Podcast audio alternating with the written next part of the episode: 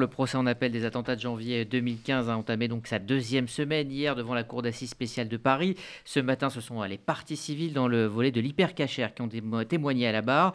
Euh, Laurence Goldman, vous êtes sur place pour euh, RCJ. Euh, qui sont les victimes et les proches de victimes qui ont décidé donc de prendre la parole pour raconter cette sinistre journée du 9 janvier 2015 oui, il faut dire tout d'abord que cette année, il y a moins de parties civiles présentes dans la salle d'audience, moins que lors du procès en première instance il y a deux ans.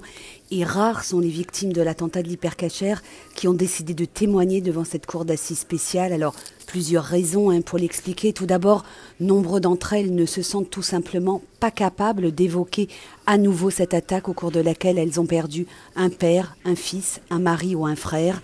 D'autres, des clients qui se trouvaient à l'intérieur du magasin, ne reviendront pas à la barre car ils ont le sentiment, pour certains, de ne pas avoir été entendus la première fois. C'est ce que m'a confié leur avocat pour d'autres enfin qui ont, après les faits, quitté la France pour s'installer en Israël. Le calendrier des fêtes juives qui vient se superposer à celui du procès ne leur permet pas de venir à Paris. C'est le cas notamment de Zari Siboni, l'ancienne caissière de l'hypercachère, dont le témoignage avait bouleversé la salle d'audience en 2020. Alors, Laurence, que faut-il retenir des auditions de partie civile euh, euh, ce matin? Donc, c'était le volet hyper cachère. Euh, une partie civile a témoigné à la barre. C'est Jean-Luc Slacmont. Il a 64 ans.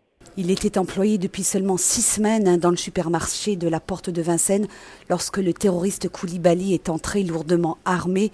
Jean-Luc Slacmont est venu ce matin accompagné de sa femme et de ses enfants.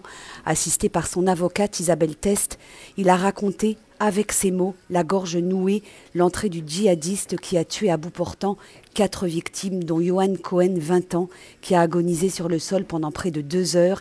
Écoutez Jean-Luc Slacmont au micro de RCJ, c'était juste après sa déposition. Alors Johan Cohen, le pauvre, quand j'ai découvert, je suis sorti de ma cachette, j'ai découvert Johan au sol, assis, en train d'agoniser, en train d'agoniser. Il avait reçu une balle sur le front et c'était même pas. Il agonisait jusqu'à la fin. Il est, il est euh, décédé devant nous, devant nos yeux. Et puis à un moment, euh, Zari, Zari qui était exceptionnelle, avec tout ce qu'elle a vécu avant, parce qu'il a essayé de la tuer à plusieurs reprises, elle s'est tournée et elle a prié pour lui. C'était, c'était le schéma en fin de compte.